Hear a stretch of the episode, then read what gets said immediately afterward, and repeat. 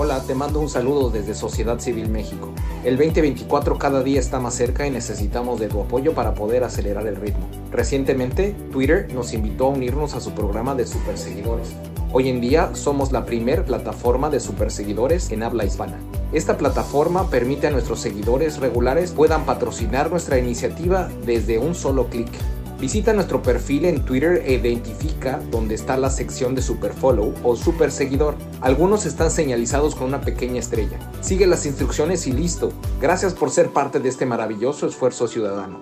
Somos Sociedad Civil México. Gracias. ¿Tienes ideas que deben ser escuchadas? Este es tu space. Mantente al pendiente de nuestros foros. Compartamos propuestas y soluciones de ciudadano a ciudadano.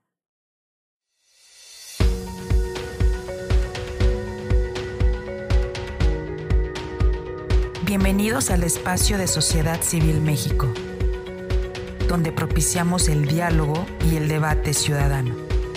En un momento comenzamos.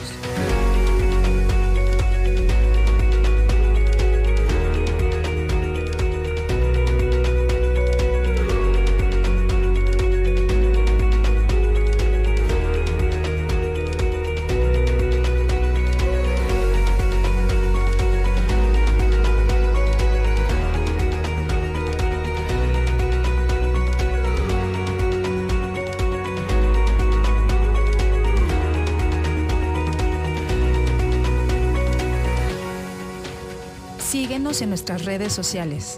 Estamos presentes en Twitter, Facebook, Instagram, TikTok, Spotify y YouTube. Encuéntranos como arroba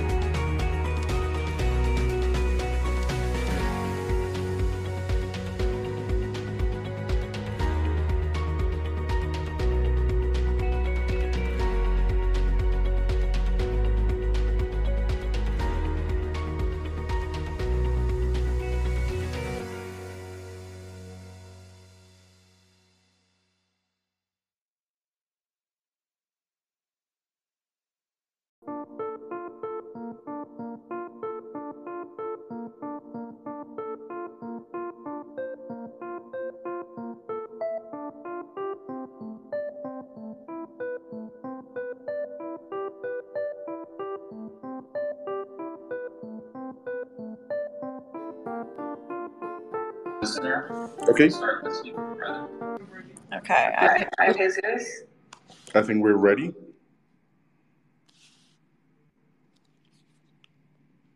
Do you hear me?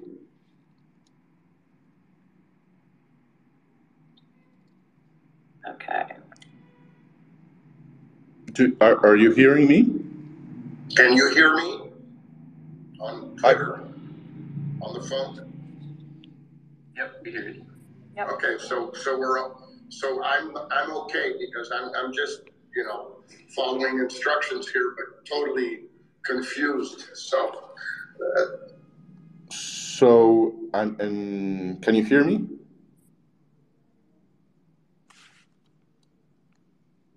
Hello, hello. I hear you, Jesus. Ryan, go ahead and just start talking. Okay. All right, are we ready? I'll, I'll begin.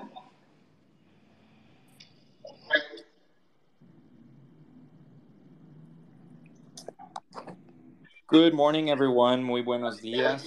Thank you so much for joining us at this uh, CSIS uh, space. We're here to talk this morning about Mexico's presidential elections. Uh, last week answered many of our questions for the Frente Amplio por Mexico we have Senator Xochitl Galvez, who will represent the movement. And for Morena, we saw former CDMX governor, uh, Mayor Claudia Sheinbaum selected as the preferred candidate. While there are still some big questions that remain unanswered, most importantly, what happens with the erstwhile Secretary of Foreign Affairs, Marcelo Ebrard, the die is quickly becoming cast in Mexico. This is a very consequential election for Mexico, and I would also argue that it is almost as consequential for the United States as it seeks to maintain robust, strong ties with its neighbor to the south.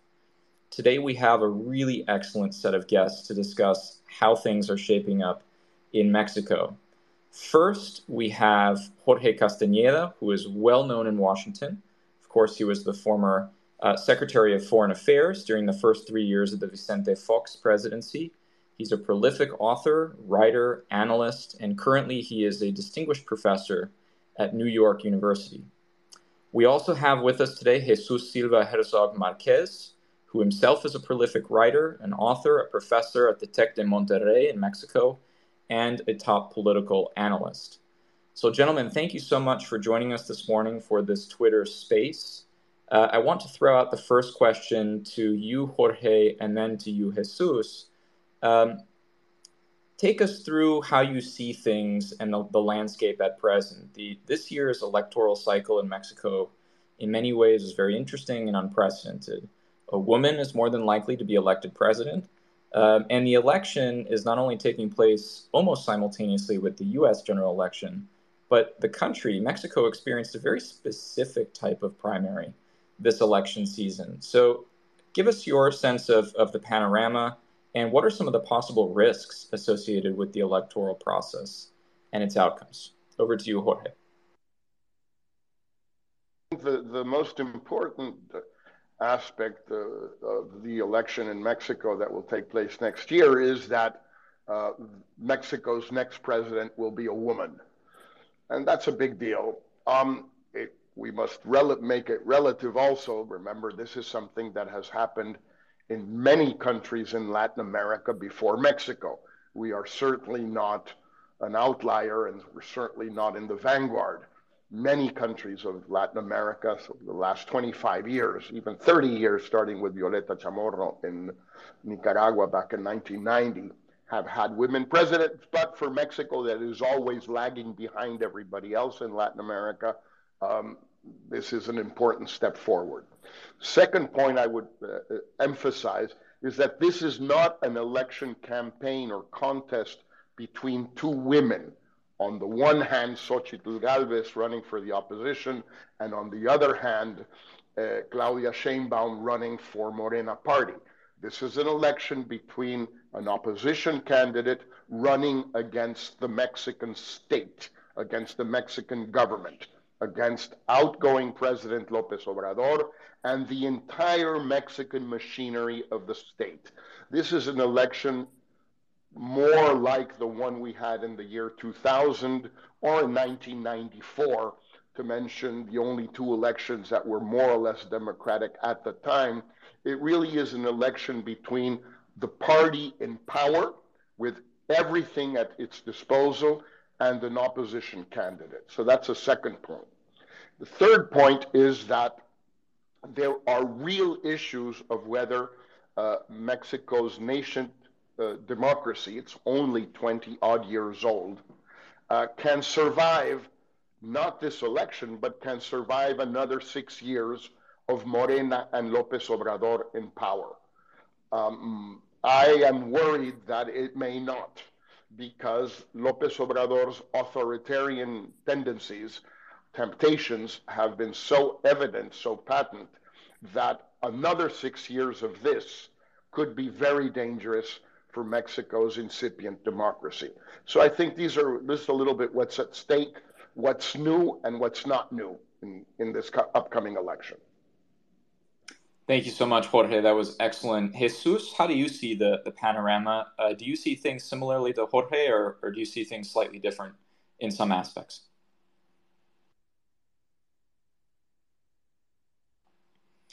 And uh, Jesus, uh, you're muted. We can't hear you at the moment. Uh, um, I, I, would agree with with Jorge's uh, overview. I think Um, the the main issue is that we are uh, preparing ourselves to have the first Mexican woman president. Uh, and then there's also these great uh, uh, imbalances of, of this election between an opposition candidate and the Mexican government. But I would would say first of all that these have been pretty successful processes both in Morena and in the uh, opposition coalition that they were able to uh, find the most competitive candidates that they, they could find. Uh, it was successful because Xochitl Galvez is clearly the best opposition candidate that the opposition could invent. Uh, and also uh, Claudia Sheinbaum, who was clearly uh, Lopez Obrador's favorite, uh, came to be a pretty uh, impressive politician in, in order to win this uh, nomination as Morena's candidate. I think we should we should stress Claudia Sheinbaum's uh, discipline and understanding of the rules of the game, and I think she she is also the best uh, option for the for Morena. I would be. Uh, I, I, think uh, Jorge's worries are well founded, but I would be a little more optimistic because even if uh, uh, Claudia Sheinbaum is uh, the next president of Mexico, I, I think that's today likely that we will see Sheinbaum as the winner of, of, of the 24 election. She would not be able to be Lopez Obrador number two. Um, she, uh, we will not have that landslide of the 2018 election. And, uh, and I think that what we are seeing is that Mexico's pluralism is, uh, is going to be expressed in uh, next year's election. Wonderful, Jesus. Thank you. Uh, I'm going to come back to you, Jesus, just to reverse the order in the second round of, of questioning. Uh, so, if if you can, uh, give us a sense of some of the policy differences between uh, and uh, and Xochitl Galvez, um, and if Jorge is right that President Lopez Obrador is going to use the mechanisms of the state to help his candidate win. Uh, to what extent are these policy differences going to make a difference? to the outcome of the election? Well, I, w- I would say that, that Claudia Sheinbaum is still uh, pretty much a mystery uh, because she has played under the rules of the old PRI regime, which is to, to, to assume that she is a, a tapada. And, and that means not only that uh, nobody knows who would be the, uh, uh, the, the person that's uh, d- designated by the president, but basically that his real, uh, his sincere uh, persuasions are not clear for the public. Um, I think that we will see, uh, we, we can see some differences in Claudia Sheinbaum. I think she's uh, respectful of uh, um, uh, of experts. He she has been able to um, to have a cabinet in which there are people that are not only loyal to the Morena uh, project, but also uh, that have uh, um, academic uh, uh, credentials. So I think that being uh, an, a scientist will be basically the, the, the most important change from Lopez Obrador uh, that believes that uh, arithmetics are suspicious. Uh, so, so uh, Claudia Sheinbaum knows her numbers. Um, I think she she is more of a radical. She has been more of an ideological radical than Lopez Obrador in some uh, issues. Uh, I believe in terms of, of, of energy uh, she has been one of the most, uh, one of the strongest, strongest uh, uh believers in rejecting market mechanism in the energy sector. But she's also, I think, one of the uh, uh another important uh, differences his her her um, perspective on the military. Uh, if Lopez Obrador has um, uh, uh, given the military the, the, the, the, strong hand to to uh, fight organized crime, in Mexico City we had a civilian in charge. So I think those could be one of the distinguishing characteristics of uh, uh, uh, Claudia Sheinbaum. Fantastic. Thank you very much, Jesus. Uh, over to you, Jorge. Uh, and if you could maybe focus a little bit more on Xochitl and what, what she represents as a candidate, um, a little bit unorthodox, right? And, and how that might translate into the campaigns. Important aspect of her candidacy is that uh, she is not really a party member, uh, either of the PAN or of the PRI or of the PRD. Um, she's a little bit like Vicente Fox was in the year 2000, although Fox had been a governor and a congressman for the PAN. He really wasn't a panista, and she clearly is not a panista. Uh, the PAN doesn't see her as one, and she doesn't see herself as one on a series of important cultural issues, such as abortion, such as uh, gay marriage, such as legalizing drugs, etc. These are not major issues in Mexico today, but on these matters, she is very much a, a very independent minded. She's also not a priista by any definition. So she will have to balance her own positions on a bunch of stuff uh, with uh, the need to keep close to the three parties that support her. Uh, because at the end of the day, they will be the ones who will come up with the money, the airtime, the structures, the rallies, the plane tickets, the works. That's the way the Mexican electoral system is set up. So, in that sense, she has to balance these two things.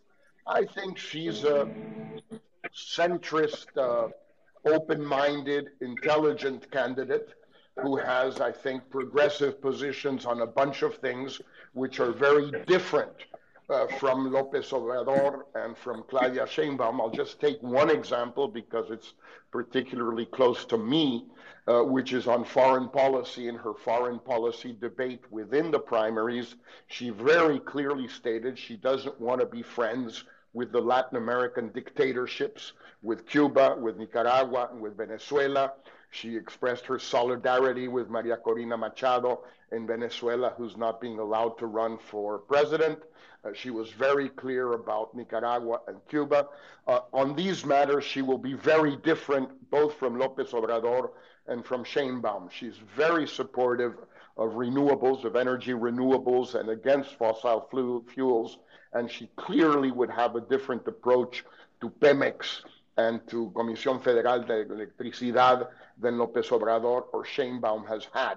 So I think she can be seen as a more liberal, more progressive, more open minded, globalized candidate with some specific uh, positions on cultural issues which make her very attractive to some people in Mexico and also complicated for some people in Mexico, for example, the panistas in the Bajío, in states like Jalisco, Guanajuato, Michoacán, where they don't like this kind of stuff. Uh, they, they are violently pro choice uh, or anti uh, pro life, I mean, or anti abortion, and, and this could be a bit of a challenge for her.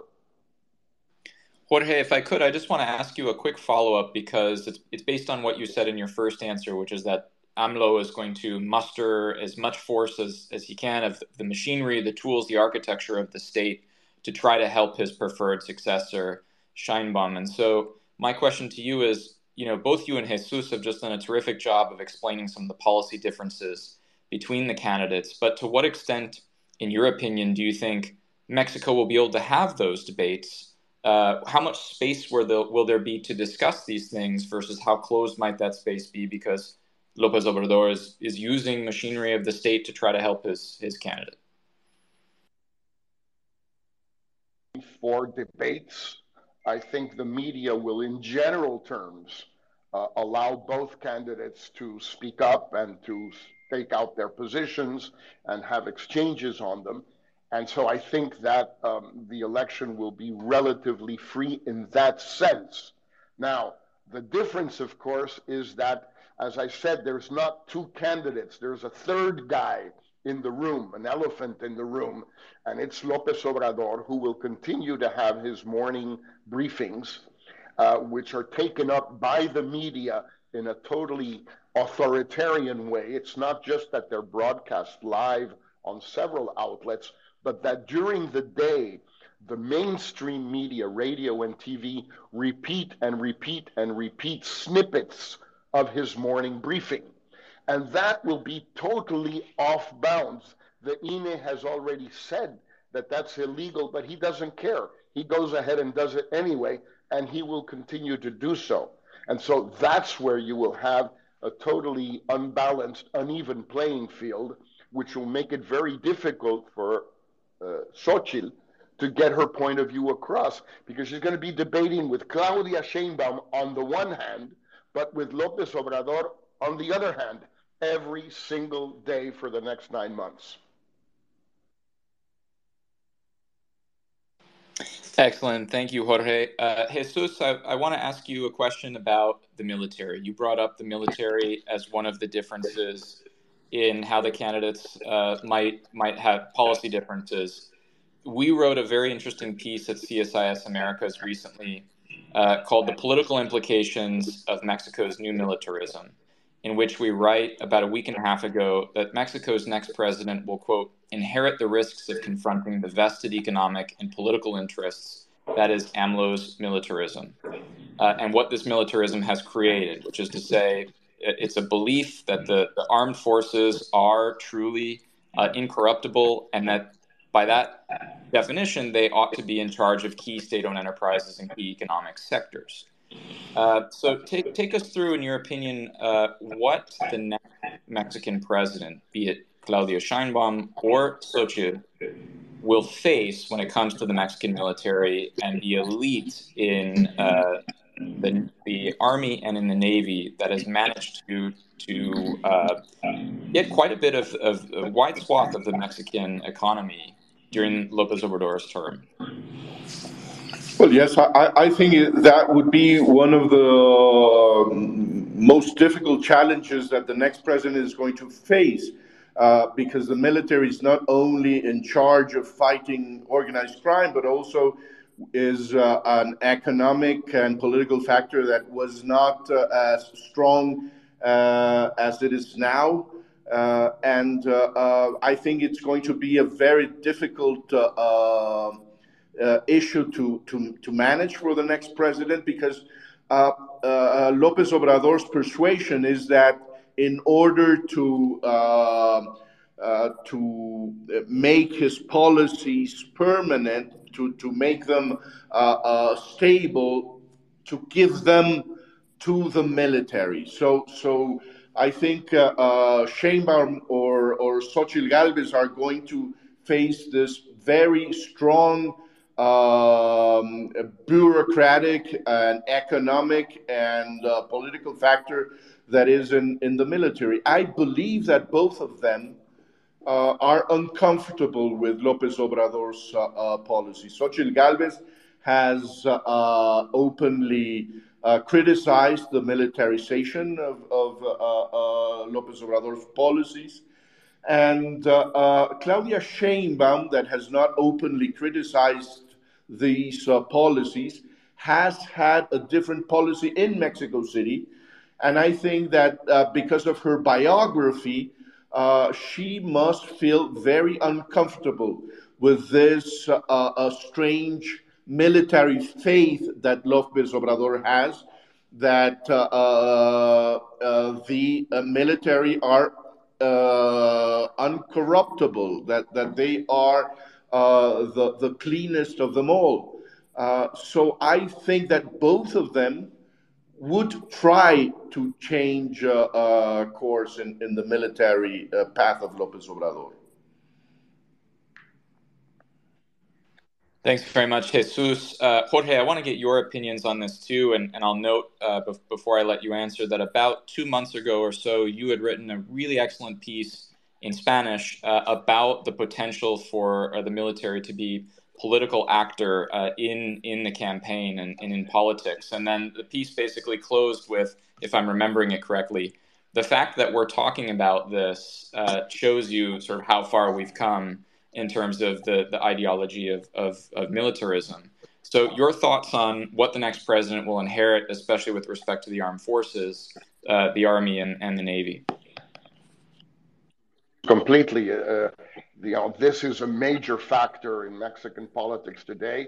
And uh, probably, yes, it's true that both Sheinbaum and Xochitl uh, are not entirely comfortable with this. The question for me is whether Lopez Obrador will uh, conserve power to such an extent that he will insist on the military remaining uh, with all of the power levers that they have.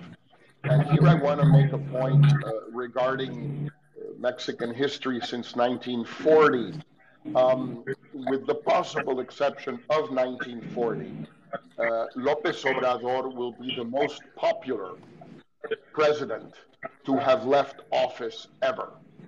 He will leave office with a huge popular base of his own. He came into office with a popular base of his own, built up over 18 years of campaigning, and he will leave office with most of his popularity intact. We now know this because we're only nine months away. And while something could happen, there is always something happening in Mexico, it seems likely that he will leave with enormous popular support and power. And so the question is whether he will want to use this power to influence what either of the two candidates who might win does uh, or not. Many people believe that either Claudia Sheinbaum or Xochitl Galvez, once they have been inaugurated and are wearing the presidential sash, will be able to get rid of him like Mexican presidents have traditionally done with their predecessors. I don't believe that. I think, on the contrary, because of this exceptional popularity, he will be able to continue influencing uh, politics enormously and one of his most important points of influence, I think, will be to leave the military in place, owning the airports, the railroads, the banks, um, ports, customs uh, offices, the works, everything that he has put them in place to own. Uh, I don't think it will be easy for anybody to undo this, to put the toothpaste back in the tube, so to speak. Fantastic. Thank you, Jorge. Uh, Jesus, we've got about five minutes left, so I want to ask you to, to answer, each of you to answer one more question. And uh, Jorge mentioned the elephant in the room, uh, which is which is Lopez Obrador. I want to talk about uh, elephant, other elephants that, that aren't in the room, and that is the erstwhile uh, Secretary of Foreign Affairs, Marcelo Ebrard, who was a strong competitor for the Morena banner. He ultimately did not get uh, the nod. He did not win and uh, has said, um, gone out and said that he is starting an independent movement uh, and that he's going to travel the country and essentially delay uh, a decision on what his ultimate political fate might be, whether he comes back into the Morena fold, whether he runs as an independent, whether he signs up to run for Movimiento Ciudadano, which is another party that hasn't signed on to the Frente Amplio uh, uh, coalition. It also hasn't selected its its candidate yet. But the question to you is where is Marcelo Ebrard's future? Where does it lie? What does he do uh, in the coming weeks and, and in the coming month? And how does that impact this electoral landscape we've been talking about for the last 25 minutes? And Jesus, you're you're muted, so you have to unmute I, yourself. I, I, I don't think that uh, Marcelo Ebrard is. Uh, I, I don't think he's no longer a, a big factor in, in the 24 election. I think he has been able to uh, destroy his uh, relevance, his political uh, impact, Uh, she he has made uh, terrible mistakes. Uh, uh, he didn't understand the game that he was playing, and I don't think he has a path. Uh, he has just been pushing the ball uh, far away, just saying that he's going to have a decision next week, and then the week after, and then he that he's going to have a, a, tour in Mexico City in Mexico uh, in, in, Mexico, uh, the country. Uh, so I don't think he is relevant for, for the next year's election. Uh, he could become relevant again in if uh, uh, Xochitl Galvez wins the election. Uh, he could um, be reborn. But today, I think he is no longer a factor. Thank you, Jesus. Jorge, with the time remaining, your thoughts on the future of Marcelo Ebrard. Is he, in fact, not the elephant in, in, in the room, as Jesus seems to think? Uh, elephant is quite a big word, little little mouse or something, a, a, rabbit maybe. Uh, I think there's, firstly, he has very few um, options. He can no longer be an independent candidate because the dates have passed. He cannot found a new party in time to run for 24. His only option to be on the ballot is with Movimiento Ciudadano, which may or may not happen. If he is a candidate, he could get 10, 12% of the vote and seriously hurt Xochitl's chances, but then he would make Claudia Sheinbaum president, uh, which is exactly what he doesn't want to do because if he hates anybody right now other than himself, it's Claudia Sheinbaum. Um, also, I would say that he has a very tough decision because if he runs for president with Movimiento Ciudadano, he cannot run for Congress for on anybody's ticket. And if he doesn't run for Congress and is not elected to Congress, he will not have immunity. And he is a guy with a lot of skeletons in his closet, corruption skeletons going back to the 1990s when he and other people built the whole development on of Santa Fe outside of Mexico City, plus the subway line that he built and that collapsed and killed 26 people, plus a bunch of other things. So he has to think very seriously whether he prefers to have a testimonial run for president where he will not win, or he wants immunity from prosecution granted to him by being a member of Congress. I don't know what he'll decide. Uh, but that's a tough one because that's a binary one, and it's coming up soon in the next few months.